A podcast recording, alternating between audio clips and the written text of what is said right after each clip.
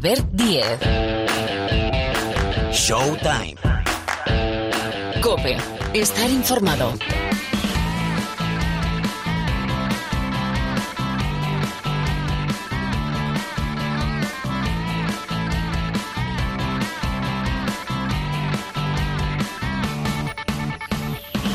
Aquí estamos. Hola, ¿qué tal? Bienvenidos, bienvenidas una semana más al Rincón del Baloncesto de la cadena Cope. Aquí arranca una nueva edición, un nuevo capítulo de Showtime. Bienvenidos, insisto, bienvenidas todas a este Rincón de la Canasta en una semana donde, bueno, tenemos muchísimo baloncesto, casi casi hay que ordenarlo cronológicamente porque día tras día, y eso nos gusta mucho, tenemos baloncesto y baloncesto de muchísimos quilates. Por ejemplo, esta semana tenemos tres partidos de la Liga Endesa. Tres partidos, digo, entre semana que se recuperan de jornadas pendientes. Por ejemplo, dos de la jornada número 21, el Movistar Estudiantes Juventud de Badalona y el Urbas Fuenlabrada Moraván Candorra, que se van a jugar el miércoles. Y el Barcelona Unicaja Málaga de la jornada 25 que se va a disputar el martes. Poco a poco vamos actualizando las jornadas. Bueno, enseguida repasamos cómo está la Liga Endesa con esta recta final ya del campeonato y también comentamos lo que tenemos por delante. Atención, Euroliga. Tenemos al Barcelona como el primer y único equipo clasificado matemáticamente para los cuartos de final, para el playoff previo a la final a cuatro. Esta semana, y con cinco jornadas por delante, Zenit Basconia, Real Madrid, CSK, Jimki Valencia y Olimpia Milán Barcelona. Venimos de un clásico, otro clásico ganado por el Barcelona. Van cuatro esta temporada de cinco que se han disputado. Eso sí, el que ganó el Real Madrid le permitió levantar la Supercopa al inicio del curso baloncestístico y uno de estos cuatro seguidos, recuerdo, le ha permitido al Barcelona llevarse la Copa del Rey. Bueno, y en Estados Unidos tenemos muchísima información. En un rato preguntamos por la Melo Ball, por Anthony Edwards, el número uno del draft en Minnesota, por el ocaso de los Rockets y preguntamos por Santi Aldama. Para muchos, el valor emergente más claro del baloncesto español en Norteamérica. Ah, y no me olvido, ¿eh? Baloncesto femenino.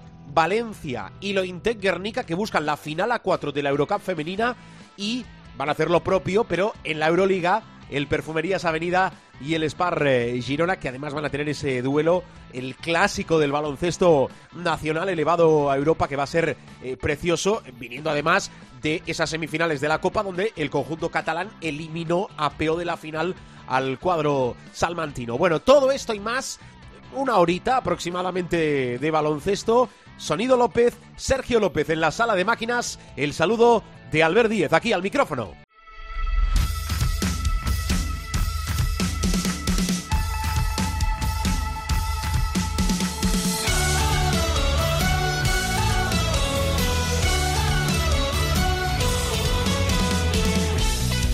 Con un primer bloque de información, información servicio, ¿verdad? Antes os recordaba esos tres partidos que vamos a tener entre semana que se recuperan de jornadas pendientes, vigésimo primera y vigésimo quinta de la Liga Endesa, pero hay que actualizar cómo está la ACB, qué está pasando, recta final de la fase regular, que no queda tanto, ¿eh? Que hemos completado ya 26 jornadas. Bueno, lo de completar eh, nos va a quedar un Lenovo Tenerife UCAM de Murcia que va a ir al sábado 20, pero... eh, 26 casi casi se han consumido ya. Pilar Casado, ¿qué tal? ¿Cómo estás? Muy buenas a todos. 26 de 38. De 38. No está mal, no, ¿eh? de, no de 34. Exacto, exacto, exacto, exacto, que son 19 equipos esta temporada. Correcto, pues mira, vamos a hablar de uno de esos 19. Como bien decías, la jornada de este fin de semana es la 26 y queda incompleta. Falta ese Lenovo Tenerife UCAM Murcia. Hoy hay que hablar de un dúo poco habitual, se asoma poco por este programa y al César lo que es del César. Hablamos de Dino Radonjic y de Okuowo. Sin lugar a dudas, ha sido una de las campanadas de la jornada 26, la espectacular victoria del GBC del Guipúzcoa Basket al vencer por 18 a un equipo de Euroliga. Estamos hablando de la victoria sobre el Valencia Basket. Y una pareja, Dino Radonjic Okuowo, que entre ambos sumaron 38 puntos, 18 rebotes, 6 recuperaciones, 4 asistencias, sacaron 6 faltas y 54 de valoración. La verdad es que no es común que en un mismo encuentro dos pivots de un mismo equipo pulvericen tal cantidad de récords personales. Radonjic, por ejemplo, estableció una nueva marca en su carrera ACB con los 18 puntos. También marcan recuperaciones 5 y también en valoración 31 con 9 rebotes de propina, mientras que Okuowo logró su mejor marca en puntos 20, 9 rebotes, 23 de valoración. Al no haber terminado, al no haber concluido esta jornada 26, obviamente no hay eh, un MVP, no hay un jugador de la jornada, pero hay un candidato que se llama Walter Tavares, Eddie Tavares, y que no es la primera vez que se asoma a este espacio.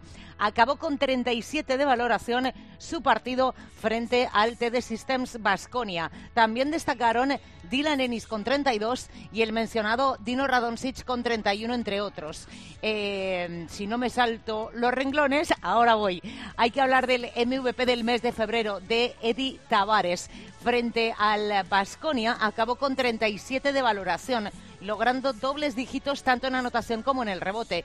Fueron los 16 puntos que sumó, además con un altísimo porcentaje de acierto, 5 de 5 en tiros de 2 y 6 de 8 en tiros libres y hasta la docena de rebotes llegó con 8 en defensa y 4 más en ataque.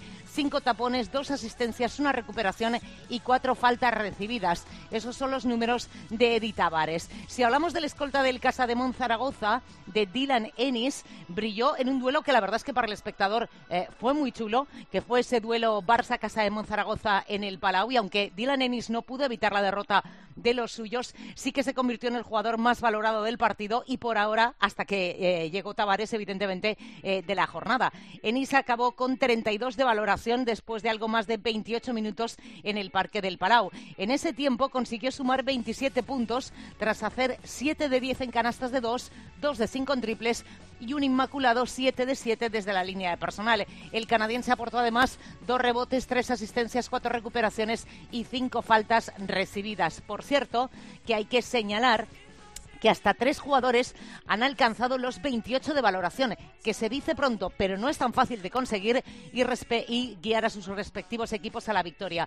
Se trata de Adam Hanga, Axel Buitell y Martina Sajus. En el caso de Hanga, en ese partido que mencionamos frente al Casa de Monzaragoza, sumó 17 puntos, un rebote, tres asistencias, dos recuperaciones, un tapón y cinco faltas recibidas. Por su parte, el alero de Unicaja aportó en el triunfo de los suyos 25 puntos, seis rebotes tres asistencias y cinco faltas recibidas. Y para finalizar, Sajus, el pivo del Baxi Manresa, fue determinante en la victoria frente al Urbas Fuenlabrada gracias a sus dobles figuras en puntos y rebotes, 15 más 11. Añadió una asistencia y sacó seis faltas. Y este fin de semana hay que celebrar la vuelta de dos jugadores que, como todos sabéis, han sufrido secuelas por el COVID. Han vuelto a jugar con Unicaja y con Movistar Estudiantes.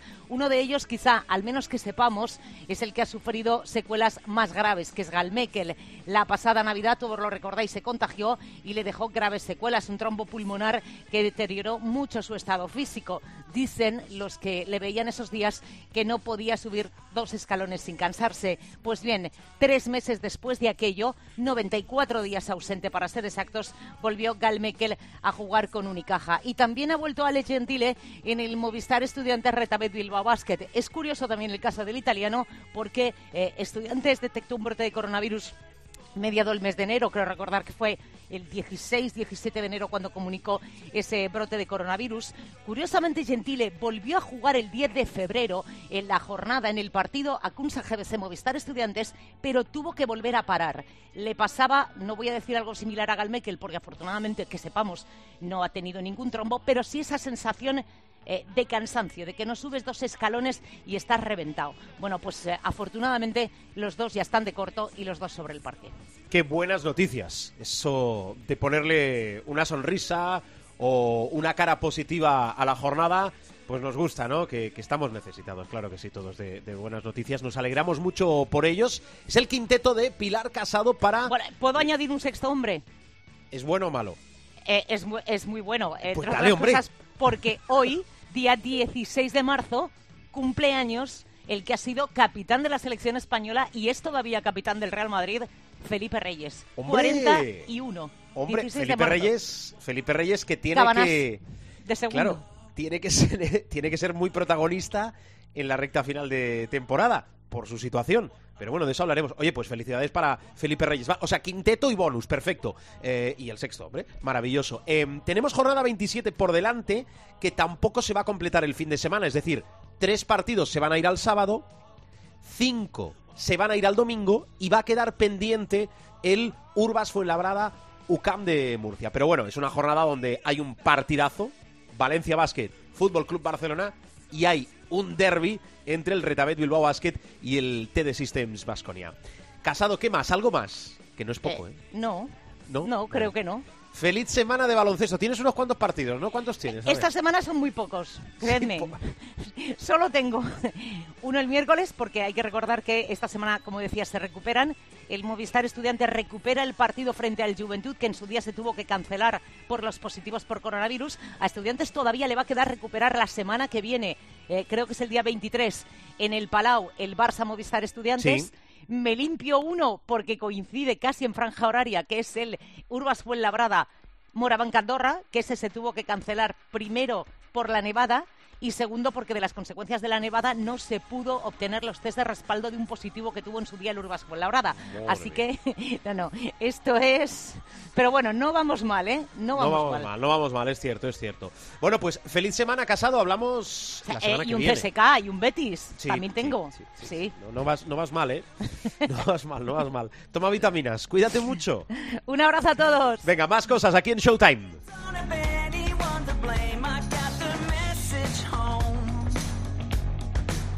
And I realized, I realized I didn't read between the lines.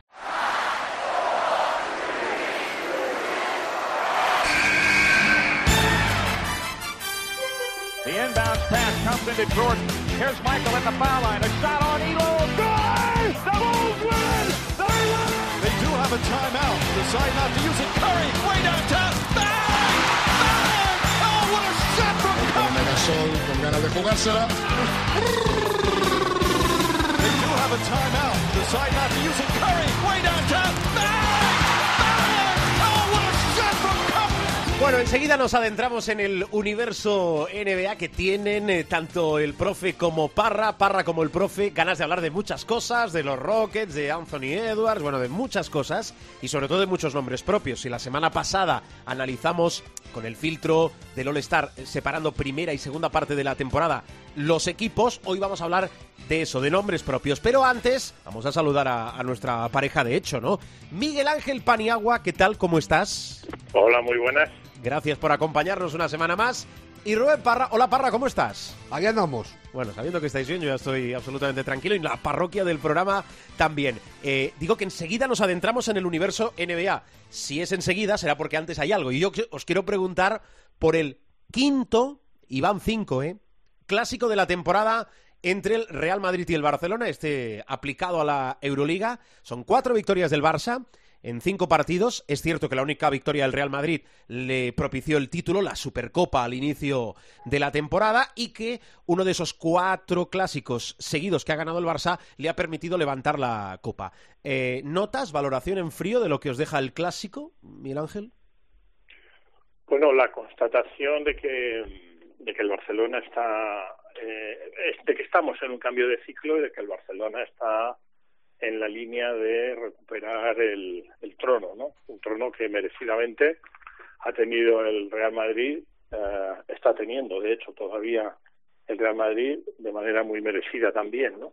Pero yo creo que ya lo comentamos en la Copa del Rey, hay un cambio de ciclo y en cuanto al partido en concreto, pues bueno, una vez más la constatación de que el Fútbol Club Barcelona tiene un gran equipo, pero sobre todo que tiene ahora mismo en estas circunstancias de infortunios, marchas y deserciones en algún caso de por parte de jugadores del Real Madrid, pues ah, ahora mismo el Barcelona tiene muchos más recursos, ¿no? Vimos y constatamos ah, para mí dos cosas fundamentales, ¿no? Que Mirotic parece que ya no se arruga tanto en los partidos de clásico, jugó a mi juicio un partidazo.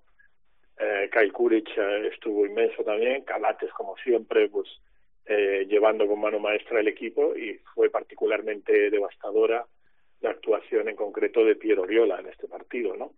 Y por parte del Real Madrid, pues, ¿qué quieres que te diga? Tavares, Gavidec y poco más, porque ahora mismo el Real Madrid tampoco está para, para mucho más. Avalde no jugó mal, pero bueno, si no fuera por Tavares, eh, que hizo un partidazo también, en puntos, rebotes, intimidación, como siempre, pues hubiera sido eh, un castigo mucho mayor por parte del Barça. Yo creo que asistimos a un cambio de ciclo en lo que concierne al baloncesto al de aquí y en el baloncesto Euro, Euro- Euroliga la constatación también, eh, algo que hemos dicho creo que todos, ¿no? los tres, que el Fútbol Club Barcelona es eh, uno de los mejores equipos, si no el mejor de Europa ahora mismo, que yo creo que tiene bastante chupa, chupado el tema de ir a la Final Four y que el Real Madrid, pues bueno, va a intentar, eh, yo creo, recuperar lesionados, pero a, a día de hoy eh, veo lejísimos, por no decir que imposible, que cuando digo Final Four digo que acabe entre los cuatro primeros, pase la primera ronda y vaya a la Final Four.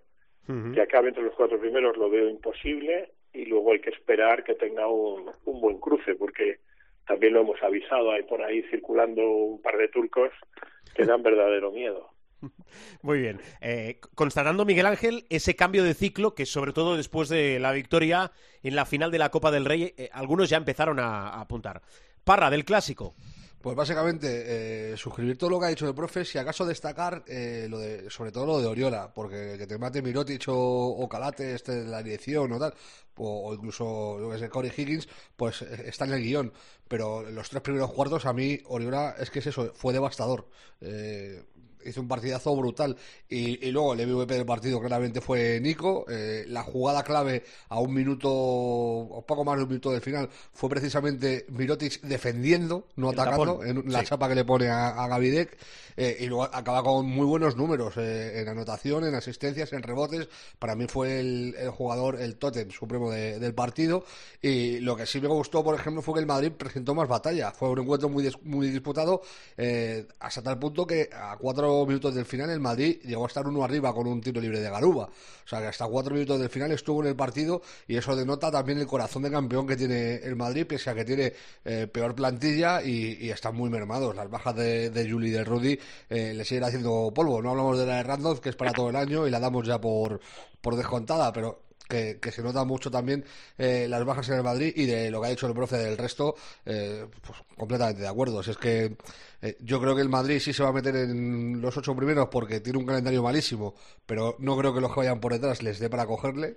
Eh, Tiene tres victorias de ventaja y no creo ni, ni Valencia ni Vasconia, incluso ni, ni Zalgiris eh, les dé para, para coger al Madrid.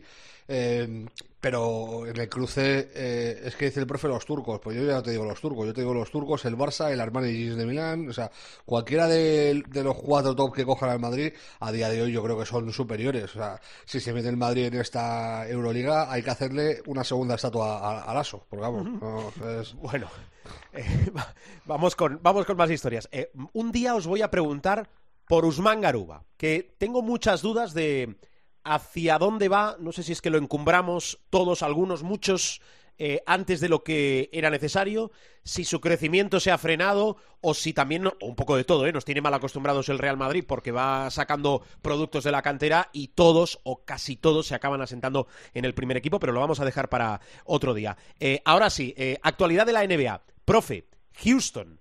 Eh, es tenemos malo- un problema. Sí, Houston tenemos un problema, sí. Iba, iba a decir que es malo eh, acostumbrarse a ganar porque estadísticamente estás más cerca de, de la primera derrota, aunque si te tienes que acostumbrar a algo, mejor acostumbrarte a ganar. Pero es que en Houston, yo no sé si es que se han acostumbrado, no les queda otro remedio.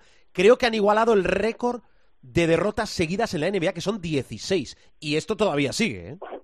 Sí, sí, sí, bueno, pues, pero nada que no supiéramos. ¿eh? Yo creo que ya lo comentamos aquí en su momento cuando se produjo el traspaso de James Harden eh, y lo dijimos además con mucha claridad, como solemos hablar. ¿no? Houston eh, está este año eh, en fase de reconstrucción claramente porque todo tiene un componente. Cuando muchas veces me dicen, bueno, lo llevas mucho al terreno de los negocios y tal, todo tiene un componente económico.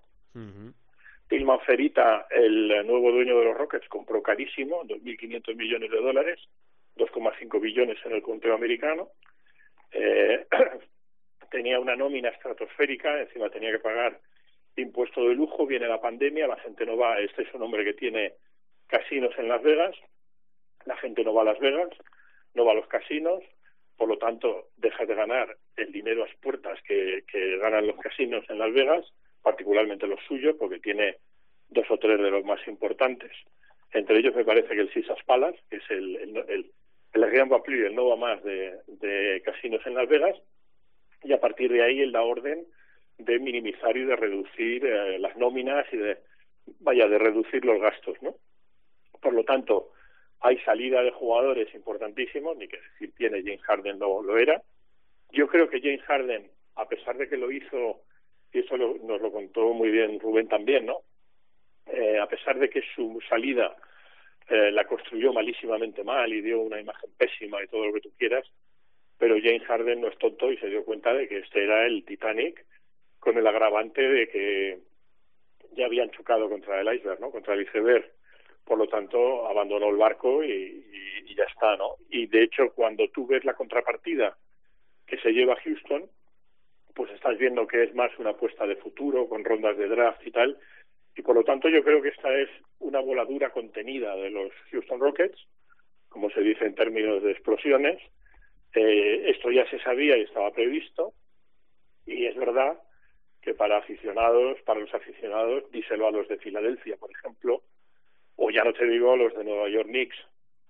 Eh, es verdad que para los aficionados es durísimo ver como un equipo, particularmente un equipo que ha sido consistentemente ganador, pues de repente entra en una dinámica perdedora. Yo he ido a ver mucho a los Clippers cuando eran vocacionalmente malos, porque eso es como una vocación sacerdotal, es decir, el antiguo propietario Don Sterling decía tenemos que ser malos, mal, un, equipo malo. Bueno, pues eran muy malos y era devastador ir a ver en el Staples a los Clippers. Iban los, uh, los acérrimos, los, los de toda la vida y aquello estaba semi vacío, la gente se reía de su propio equipo, en fin, es muy duro. Pero es el modelo que se tiene en la NBA. Hay situaciones y épocas y yo creo que prácticamente todos los equipos han tenido periodos de reconstrucción y eh, la única cosa es que la única cosa que me llama la atención de Houston es que no ha avisado a sus aficionados de que iban a entrar en un periodo de tampoco hacía falta avisar no ni desordenar las alarmas pero normalmente como por ejemplo hizo Filadelfia durante el llamado process con Sam Hinkie de general manager bueno vienen unos años duros y tal esa es la frase típica no y esperamos que los irreductibles aficionados estén con nosotros y entonces eso se avisa y sabes que eh, te vas a hacer un, un uh, ciclo imitando a los clippers de antaño, ¿no? Pues esa es la, la idea. La gente acérrima, los aficionados irreductibles siguen yendo. Normalmente ves cinco o seis partidos buenos al año porque vienen los, los equipos buenos que están en el top de la clasificación y así se pasa la vida, así se pasa la temporada. Entonces, para mí, Houston está en una voladura contenida que se veía venir y que aquí pronosticamos, pero no porque seamos más listos, sino porque es que era muy evidente, y más si tienes el dato económico de la... Esa, esa no son, a ver, no son órdenes que se dan desde la propiedad, si no hay una orden directa de Tilma Fredita de decir vamos a perder, pero sí hay una orden de, de reducir salario, de reducir costos y tal, y en el momento que tú reduces, costos, no puedes comprar buenos jugadores y al, no tener buenos jugadores, evidentemente se te caen los palos de sombrajo en una liga en la que el más tonto te hace un reloj. Uh Parra, hoy hemos empezado hablando eh, de, de, los de abajo, es decir, de, de, lo que va mal, o en el caso de Houston, de lo que va eh, muy mal. Avisamos ya en su día, lo que pasa es que hemos tardado en verlos. Yo no sé si va a seguir esa progresión de los brotes verdes en Filadelfia y también coincide eso con la aparición del número uno del draft de Anthony Edwards. Eh, sí, bueno, eh, Filadelfia eh, está He bien. He dicho Filadelfia, Minnesota, sí, perdón. Minnesota, eh, Minnesota perdón. Ha, ha, ganado dos de los últimos tres partidos. Eh, te quería hacer una puntualización. Lo de los Dale. Rockets es la peor racha de derrotas por 5 más puntos. Están todavía lejos de la peor racha de la NBA, ¿eh? Son 28 partidos, lo tiene precisamente de Process, Filadelfia, que perdieron 28 partidos Vale. entre la 2014-15 y la 15-16, en dos temporadas distintas. O sea, palmando el final de una temporada y el principio de otra, palmaron 28 seguidos. Que tú imagínate ver a tu equipo perder 28 veces seguidas, tío, vaya drama. Eh, y en una sola temporada lo tienen también Filadelfia, el año de antes, en la 2013-14, y los Cleveland Cavaliers con 26. Están a 12. Ese es, el lo que te iba a decir. Esta temporada son capaces, ¿eh? No, los Rockets, eh, vi- viendo el último partido contra los Celtics, que pegaron una soba tremenda, eh, pueden pasar perfectamente, que yo no sé a quién pueden ganar. También han tenido el problema, aparte de lo que ha dicho el profe de no gastar y de tal, eh, fichas a Wall, le cambias por Westbrook y se tira media temporada lesionado. Eh, a Cousin le cortas. Coladipo te llega del traspaso de Harden y te juega un partido sí y tres no. Ahora se te lesiona Eric Gordon. Han tenido problemas del COVID. O sea, nada es favorable a Houston. O sea, Houston tenemos un problema XXL. Eh, eso por ahí. Y por lo de Minnesota que me preguntabas, eh, llama la atención que ha habido en los últimos partidos un cambio de juego, sobre todo en lo que respecta a la estrella del equipo, a Carl Anthony Towns, que está tirando menos y está decidiendo intentar hacer jugar más a los, a los compañeros. Eh, Ricky también está bien en, en la dirección y, y lo que decías tú, eh, Anthony Edwards en el último partido batió su récord de anotación en, en la carrera con 34 puntos y con una confianza descomunal, o sea, tirando el 50% y, anotando seis triples a, a un gran nivel. Pero si tenemos que hablar de rookies, eh, y yo aquí eh, me pego una autocolleja, tenemos que hablar de la Melo Ball que va a ser el rookie del año sin ningún tipo de duda y que eh, yo tenía precisamente muchas dudas en su rendimiento en, en los Hornets porque me parecía un poco flipado para mi gusto, pero la verdad que el chaval es un figura, o sea, Está haciendo unos partidazos con Charlotte eh, tremendos, los tiene metidos en, la sexta posición de- del este, que es, a principio de temporada me dices que Charlotte va a ser el sexto del este, y te digo que te ha fumado, y tiene un meritazo la, la campaña que está haciendo brutal, y sobre todo una cuestión, que más allá de, flipado sigue siendo, porque eh, pues, lo sigue siendo. Él ve el baloncesto de una forma pues parecida a la de su hermano, a, Alonso, pero él es mucho más efectivo. Eh, y sobre todo alcanza una cosa que su hermano no ha alcanzado en la NBA, y es regularidad. Está siendo muy regular, está eh, rindiendo noche sí, noche también. Y, y- hay que destacarlo, porque ya te digo, yo pensé que, que podría ser, a mí también es que la sombra de su padre es muy alargada, y, me daba muy mal rollo por eso. Como se había reconciliado con él y tal, pues me temía lo peor. Pero la verdad que el chaval está rindiendo un nivel en Charlotte descomunal hasta tal punto que hasta Jordan le halaga. Mm, eh, eh, hay menos debate, bueno, mm, sí que hay menos debate que otras temporadas. eh, hay menos oposición para que la Melo Ball pueda ser rookie del año. Es decir, ¿qué alternativas puede haber? Que no las va a haber, pero ¿qué alternativas puede haber? Es que por calidad yo creo que el único que le... Por calidad y por potencial, el único que se le puede acercar es Weisman, pero los Warriors están a otra cosa. Él también ha tenido problemas de lesiones y no, a mí Weisman sí me parece... Hay una pregunta que hacen a los general managers a principio de temporada y es ¿cuál va a tener el- la mejor carrera en los próximos cinco años? ¿Quién va a ser el mejor de todos? Y a mí Weisman eh, yo creo que le tengo puesto muy arriba en eso. Yo creo que es un chaval que tiene un potencial de comunal, tiene muy buena mano, muy buenos movimientos y lo que pasa es un crío también. eh, y, y están los Warriors, o sea, no, es- no es lo mismo estar en los Warriors que estar en, en Charlotte. Eh, pero a mí Westman sí me gusta mucho. Edwards ha empezado a mostrar cositas y luego de los que son a lo mejor menos llamativos, a mí el que más me ha gustado de la temporada ha sido Halliburton. Eh, pero también, claro, que está en Sacramento, que es, que es otro drama. Oye, eh, ya que eh, la semana pasada con Miguel Ángel repasamos los equipos, cómo habían cotizado los equipos, cómo había ido la primera parte de la temporada, ya que hemos apuntado ahora lo de la Melo Ball, eh, fijándonos también en la temporada y, y enfocando hacia el rookie del año, eh, más nombres propios destacados de la primera parte de esta temporada. Pues eh, yo por encima de todos en Biz. A mí me ha sorprendido muchísimo. Yo, no, no es que no tuviera potencial para, para ser MVP. Eh, está ahí como uno de los mejores pibos en los últimos eh, tres años. Pero hasta la maldita lesión del otro día estaba completando una temporada que eh, le, tenía puesto prácticamente el primero en, en la carrera por ser el, el MVP o ahí peleándolo muy de cerca con, con Anteto y, y con Lebron. Eh, y- y a mí me ha sorprendido. O sea, que, que alcance ese nivel de regularidad, ¿qué ha pasado? Pues lo que le ha pasado también al principio de su carrera, que ha tenido eh, problemas de lesiones. Luego, otro nombre propio es Harden. O sea, eh, también lo, lo ha hablado del profe. No yo no estaba muy conforme en la forma que tuvo de elegir su salida de, de Houston, pero el rendimiento que está dando en Brooklyn es una pasada y van a acabar primeros del este con la gorra. Encima, con la lesión de, de Embiid, tiene campo llano. O sea, eh, lo, lo más normal es que Filadelfia empiece a perder partidos y, y que ellos sigan ganando. Y, y demuestra una solvencia el equipo. O sea, eh, sin Durán, que va a estar otras dos semanas de baja, no paran de ganar. Llevan 10, de los últimos 10 partidos han ganado 9. Y, tiene mucho más que ver con, con Harden, con la dirección del equipo de Harden, que con la eh, con las explosiones eh, anotadoras de Irving, que claro, que Kyrie también las hace, por su figura, pero que tiene mucho que ver con, con eso, con, eh, eh, con el nivel de con el nivel de Harden. Y luego, eh, llamativo por lo negativo, eh, los Pelicans, pese a la soba que le pegaron el otro día a los Clippers, yo esperaba mucho más de ese equipo y sigue siendo totalmente inconsistente.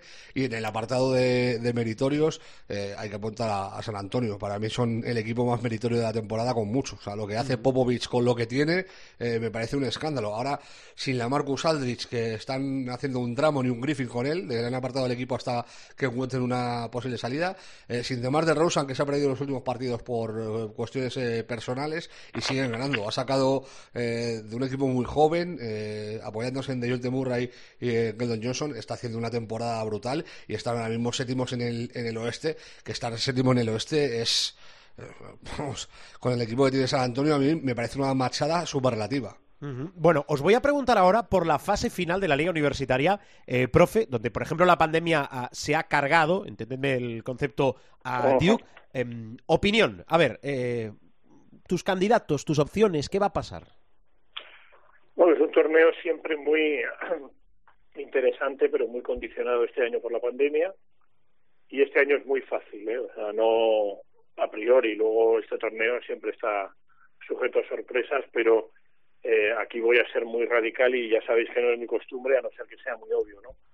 Eh, si no gana Gonzaga será una debacle mundial, porque es de largo el mejor equipo, pero con una diferencia que no se percibe probablemente desde los años 70 o antes, con el dominio de UCLA y luego con el dominio de Indiana. Es decir, entra eh, Gonzaga, que ha sido siempre una universidad muy curiosa, porque es una universidad que está en Stockton, California, y es sujeto de una frase legendaria de Frank Leiden, el padre de Scott Leiden de los ah, New York Knicks, que fue durante mucho tiempo general manager de los ah, Utah Jazz, personaje singular de los años 80, 90, cachondo mental, que cuando eligieron a Stockton, como Gonzaga está en la ciudad de Stockton, en California, eh, y Stockton no era muy conocido, que cuando le eligen dice una frase antológica, que es, no sé muy bien si hemos elegido a Gonzaga de Stockton o a Stockton de Gonzaga. Bueno, pues esa Gonzaga que nadie conocía o que era un equipo muy secundario, en el año 2021 entra en el torneo de la NCAA con 30 victorias consecutivas sin ninguna derrota, algo que no se veía desde la Universidad de Indiana de Bobby Knight, estamos hablando de 1976, es decir, ambos dos ustedes no habían nacido. Sí, sí. Por lo tanto, estamos hablando de un equipo potencialmente para la eternidad, que puede perfectamente llegar al, al torneo de la NCAA, ganar todos los partidos y hacer el récord perfecto, que eso es ah, increíble, y que tiene jugadores para dar y tomar. Es decir, hay uno que es ah, que va eh, es novato, no, es freshman, va camino de figura, que es Jalen Sachs, que es un jugador inteligentísimo en la cancha, ah, un jugador especial, ¿no? Un jugador que hay que ver sí o sí. Uh, S-U-G-G-S. Sachs. Ese hay que verlo. Perdonad. Sí. Nos has puesto la miel en los labios, ¿eh, profe? Con lo que nos estás explicando. Por cierto, le estaba dando vueltas. eh, eh, ahora dejo que acabes.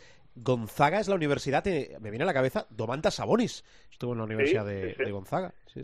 Pero luego tiene Corey Kisper, que es un grandísimo tirador, tiene Drew Team, a Neuhardt, que es un uh, jugador también inteligente, un jugador alto como Ayayi, o sea, lo tiene todo. Es un uh, equipo potentísimo, con una calidad increíble, y luego, pues hombre, siempre hay, eh, aparte de eh, equipos como Kansas y tal, para mí este año, yo puse ayer en, Twitter eh, el pronóstico que siempre fallo, ¿no? Pero eh, mi Final Four uh, pasaría por, uh, por supuesto, Gonzaga, que iría campeón, sin duda alguna. Y luego estaría Michigan en el lado de Gonzaga, eh, Ohio State e Illinois. No es el pronóstico ni mucho menos más ortodoxo porque se mete un cabeza de serie número dos, pero el resto es ortodoxo, es decir, son prácticamente todos los números uno, ¿no?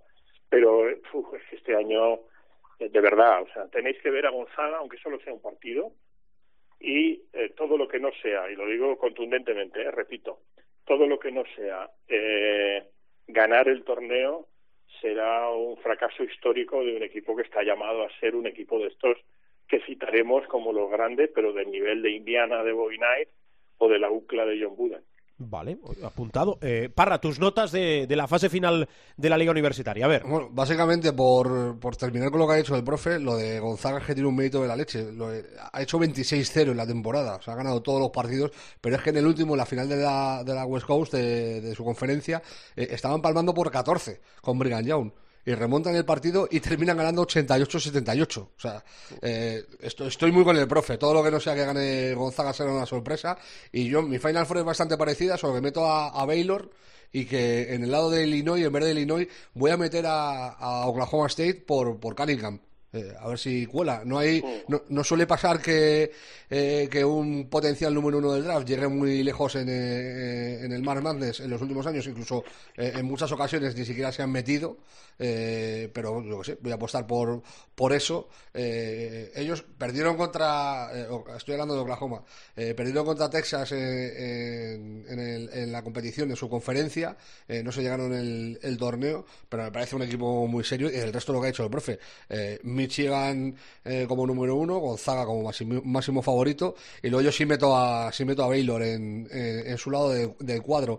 Me llama la atención que en, el, en las primeras eliminatorias, en el Fear En, los cuatro partidos que, que deciden los últimos cuatro equipos eh, para entrar, hay un partido que posiblemente sea el más gore de la historia a nivel universitario eh, en, este, en estas alturas de competición, que es un UCLA contra Michigan State. Estamos hablando de 13 títulos universitarios entre las dos universidades que van a jugar por meterse en el torneo.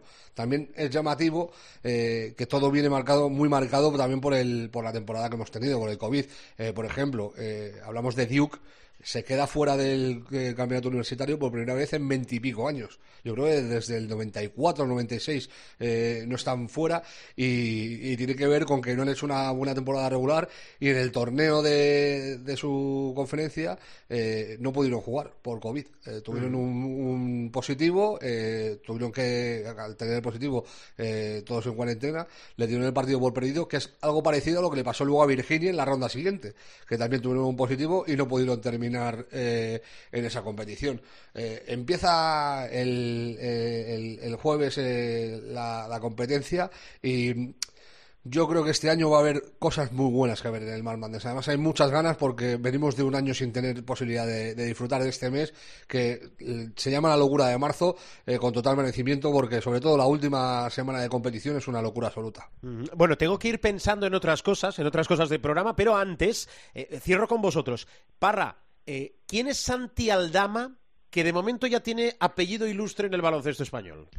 Pues es un chaval que hace dos años eh, nos maravilló a todos en el Europeo Sub-18 que ganamos. Fue el MVP en el equipo en el que, por ejemplo, estaba con, con Usman Garuba. Eh, fue eh, medalla de oro, decidió eh, dejar las Canarias eh, eh, e irse a, estudiar a Estados Unidos. Se fue a, a Loyola, Maryland, y ha llevado a su equipo sin ser una gran potencia, ni mucho menos, o, un programa potente de baloncesto en, en- las universidades americanas, les ha llevado a jugar la final de la, de la Patriot League, de, de su conferencia. Perdieron con Colgate.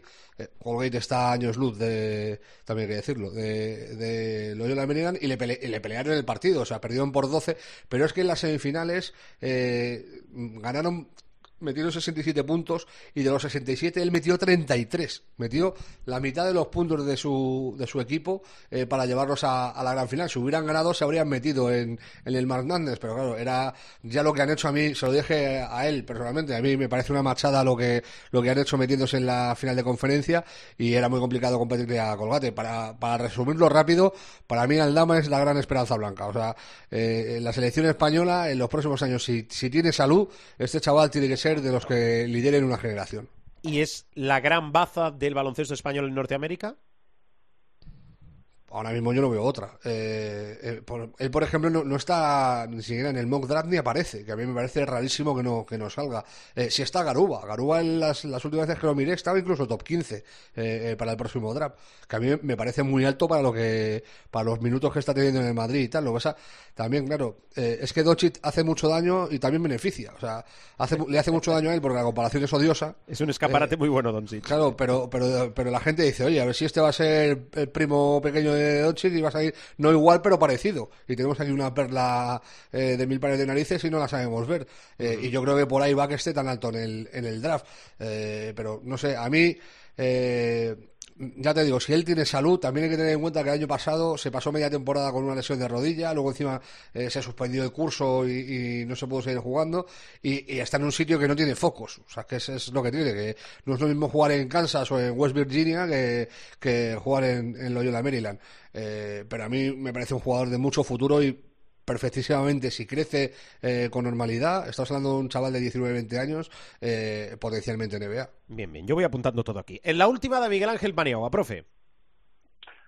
Bueno, la última es ah, que le busquemos destino a la Marcus Aldridge, ¿no? Porque, como bien ha dicho Rubén, ah, ya ha llegado a un acuerdo con los Spurs para comprar el contrato, lo que se llama el buyout, y ah, Miami es ahora mismo uno de los destinos preferentes de, de la Marcus. Por lo tanto, yo creo que se pueden reforzar muy bien con, con él. Sigue siendo un jugador muy apetecible y si no, pues también están los Celtics ahí a la espera pero la Marcus tiene colocación y luego los Knicks que tienen mucho interés en Andre Drummond que va a ser un jugador eh, pues muy cotizado también eh, por eso que decimos siempre para la segunda unidad porque también hay mucho interés por parte de los de los Lakers pero los Knicks van a hacer un esfuerzo por por llevárselo y firmarle un contrato multianual Termina el jueves que viene ¿eh? el mercado.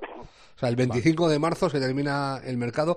Eh, yo quería preguntarle al profe, no sé si él lo sabe, yo es que me enteré antes de ayer, no, no tenía ni idea. Estuvo Ricky a punto de ir a Orlando, macho. Sí, Eh, bueno, cuando- Ricky y Juancho, eh, que se me pasaba. Ricky y Juancho están en el mercado, es decir, eh, Minnesota escucha ofertas por ellos y si hay equipos interesados en un traspaso y tal, ellos ah, van a ser ah, lo que se llama en catalán la torna, es decir, eh, dicho así, pues es un poco el, el, el pedazo de carne que metes para, para llegar al kilo, ¿no?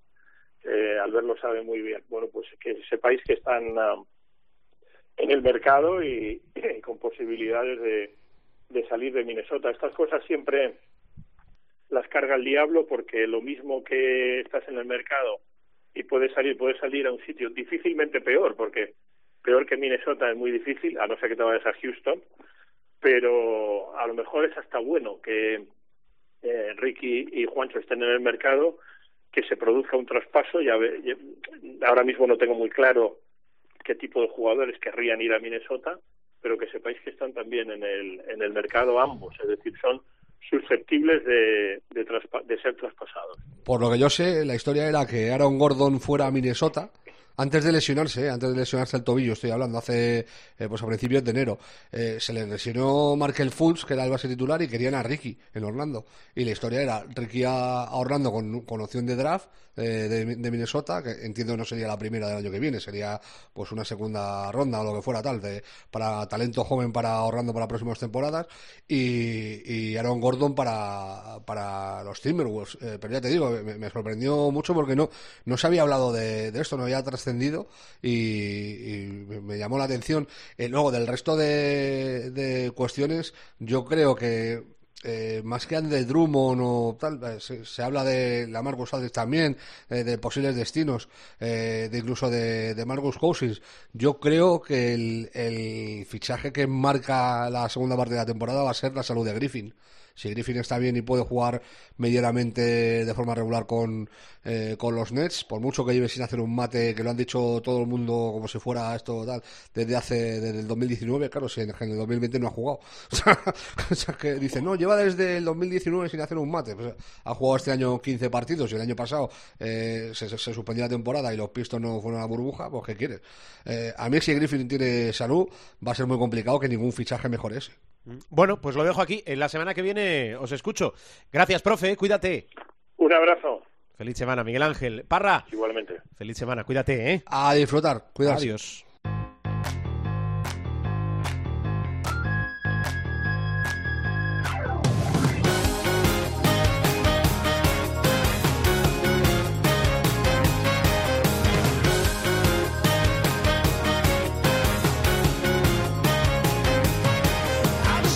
La banda del programa para recibir al supermanager. Hola, Gil, José Luis, ¿cómo estás? Muy buenas, espero que lo de la banda no vaya con segundas. No, nunca, nunca. Pero eso, espera, que te lo- ahora te lo diré y lo, lo notarás en el, en el tono.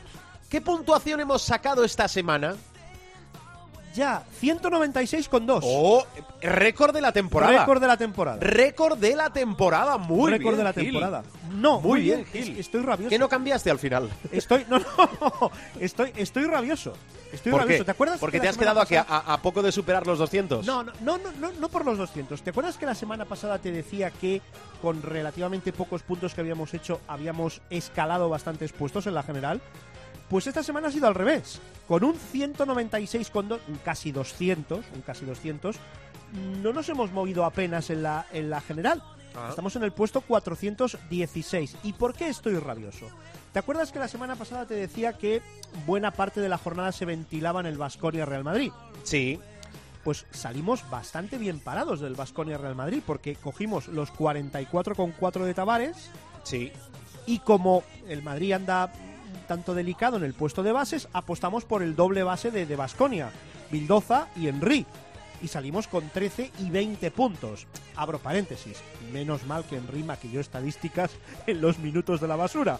Cierro paréntesis. Pero saliendo bien de ahí y saliendo con los 23 de Balvin, con los 26,4 de Mirotic y con los 18 de Tomic, entre tres aleros solo hicieron 19 puntos. Ajá. Beirán, Prepelic y Janin 6, 7, 6 y ahí pues se nos se nos arruinó se nos arruinó la jornada. Oiga, vamos con nombres propios. Eh, recuérdeme el equipo. Su equipo que es el nuestro. Esa adopción El que equipo, hacemos. este es el equipo. El Pues mira, equipo récord. vamos con Bildoza y Henry en los bases. Sí. Vamos con Xavi López Arostegui, Beirán, Prepelic y Janin en el perímetro y con Tavares, Mirotic, Tomic y Balvin en la pintura. Perfecto. Bueno, bueno, sí, no, ya, vale, sí, bueno, sí. Es decir, un equipo como este y no Bueno. llega a 200. Bueno, Venga, va- vamos con la clasificación, la, En la- la- fin. la general, Gil, la general. La clasificación jornada en general. Claro. Son cinco los que pillan, ¿no? Sí. Pues venga. Los Los que rom- pillan pre- que- dice Gil, los que los pillan que pillan premio. premio. Vamos a recordar los premios la semana que viene, que es cierto que lo dijimos solo al inicio y vamos a recordarlo la semana que viene. Bueno, los rompecorazones, líder 2902,4. Albicén Basket 4, 2888,8. Griperio 3, 2885,8. Marea Verde Basket 2873,8. Y Team Privates, un clásico de nuestras ligas, 2860,6. Resumiendo, Sí. tendrían que caerse eh, 411 equipos para que nosotros pudiéramos pillar uno de esos eh, cinco. Fíjate, los rompecorazones ya se meten 3.000 puntos la semana que viene, esta jornada vaya, y nosotros estamos con 2.437 con dos. Bueno, No esta temporada es de llegado, pandemia. No voy a decir que es de rodaje, pero eh, nuestra temporada es la que viene. Sí. He, oído a tanta gente decir Sí, eso. sí, sí. Has oído tantas cosas, ¿verdad? He, he oído y visto Hay tanta gente, hay tanta cosas. gente que te ha vendido cosas en su vida, Gil, que te las has creído, ¿verdad? Que es. Bueno, a ver, eh, cambios a la vista, Gil. ¿Qué hacemos? Pues eh, Cuidado con, es- cuidado, cuidado con esta semana. Eh, lo digo porque hay eh, seis equipos que tienen partido entre semana. Digo eh, que se recuperan partidos, lo hemos recordado antes de la Liga Endesa. Sí, Con el sí. añadido de que el Barça tiene Unicaja martes, tiene Euroliga Milán viernes y tiene Fonteta el fin de semana. Pues chico, llama, llama a alguien de GBC y que, y que llame a Yasique Vicios y les explique cómo se No, le no. gana al Valencia. que simplemente constato, claro, constato para decir que eh, como hay muchos managers que llevan a muchos jugadores del Barcelona, hay que recordar esto. Bueno, Mira, perdona, que te he te- interrumpido. A ver, No, opciones mira, de cambio. te- op- opciones de cambio. Eh, además, Libra Tenerife. Es decir, con lo cual, eh, fuera, bueno, siguen eh, fuera de concurso, por así decirlo, Shermadini o Huertas. Tira, te voy a dar un dato. A ver, De los, eh, teniendo en cuenta solo las tres últimas jornadas disputadas, ¿vale? Sí. Los- las tres últimas jornadas, los ocho pivots ahora mismo con mejor promedio de la liga, los ocho han valorado 10 o más en sus partidos. Qué barbaridad. Es una cosa, yo creo que no la recuerdo en toda la temporada que los pivots estén tan, tan, tan, tan bien como, como están ahora. Eh, Nombres, si tiras por lo clásico, pues los de siempre, Tavares y Mirotic en tu equipo, porque es que además son banderita y el tema de las banderitas esta temporada sí que está complicado. Hay un Bilbao Basconia, ¿qué hacemos con Balvin? ¿Mm? Quizá Polonara recuperar ahí eh, el terreno perdido. Y hay un Zaragoza Estudiantes. Willey, recuerdo sus tres últimas valoraciones, 804.000 euros, 15,6, 27 y 16. El problema, o la clave, o la madre del cordero, encontrar tres aleros que sean solventes y que, y que te vayan a responder la... El cuarto ya lo sabemos quién es, es Xavi López Arostegui, que ahora mismo es, es un fijo y es un clásico. Eh, ¿Tiene cláusula este chico, 10, tú que controlas estos temas? Mm, está bien, no digo que no se vaya a ir, pero digo que está muy a gusto y bien atado. Está muy a gusto. Mm, bueno, vale. Ahí estamos. En fin, que... ¿Te nombres- gusta, no? Hombre, es- yo creo que es uno de los A grandes ver, dime a alguien a quien no le guste. a ver, que levante Claro, la mano el que no yo, le guste. yo creo que hay, hay, para mí hay, eh, respetando a todos, hay tres, cuatro jugadores eh, nacionales, digo, Avalde, Alocena, Alostegui y Barreiro, eh, que yo creo que están en, en esa primera línea de exponentes del baloncesto nacional. ¿eh? Sí, no, sin duda. Y como te- bueno, a lo que vamos, que la clave es encontrar aleros que, que estén ahí, pues que, que- que puedas confiar en ellos y que, hombre, por lo menos que te hagan un 11, un, un 12 de valoración. La elección de los pivots, pues si aciertas en uno o fallas en otro, te puede ser un más menos 10, un más Sí. menos 15. Pero, pero en cuanto a aleros, la cosa está, Uf, chico, no sé, es que, es que las tablas me apuntan a Jenkins, pero vuelvo a lo mismo, hay un Bilbao Basconia. Deck viene muy bien en las últimas jornadas, hay un Real Madrid Betis. Lo que pasa es que la tradición Sí. es que cuando este equipo ha confiado en Deck, pues Deck no ha sido Deck. Y, y- y el Madrid pues también tiene que salvar las habichuelas, sobre todo en la, en la Euroliga. Parece que Ennis en Zaragoza ha vuelto eh, por sus fueros y está en 875.000. Bueno, son, son opciones más allá de las consabidas como eh, Slaughter o, o tipos eh, más clásicos como, como Abramovich, que parece un poquito de capa caída, pero que igual en el, en el pabellón de Zaragoza, en el Príncipe Felipe, pues levanta, levanta. Me, lo apunto y, y voy a ir cerrando el programa. Eh, Gil, que tengas eh, una buena semana, ¿eh? Semana de No, aprendizaje siempre, ellos, ¿eh? Que la tengan ellos. Cuídate mucho. Yo hago lo que puedo. Adiós, Supermanager. Adiós.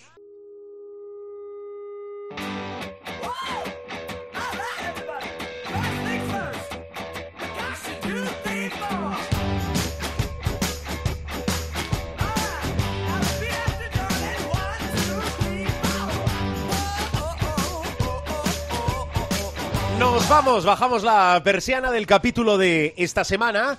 Os recuerdo, como siempre, que todos los capítulos, es decir, todos los sonidos, todos los programas, los encontráis en www.cope.es, nuestra web. Buscáis el apartado, el rinconcito del baloncesto, el apartado de Showtime y allí nos encontráis siempre. Es cierto que también a través de los principales portales de descarga, kioscos de descarga, caso de iTunes o de iBox, también nos podéis escuchar porque mira, si algo tiene Showtime es que se puede escuchar y descargar en orden inverso. Descargar y escuchar cuando y donde quieras. Feliz semana de baloncesto, mucha prudencia y mucha salud para todos. Adiós.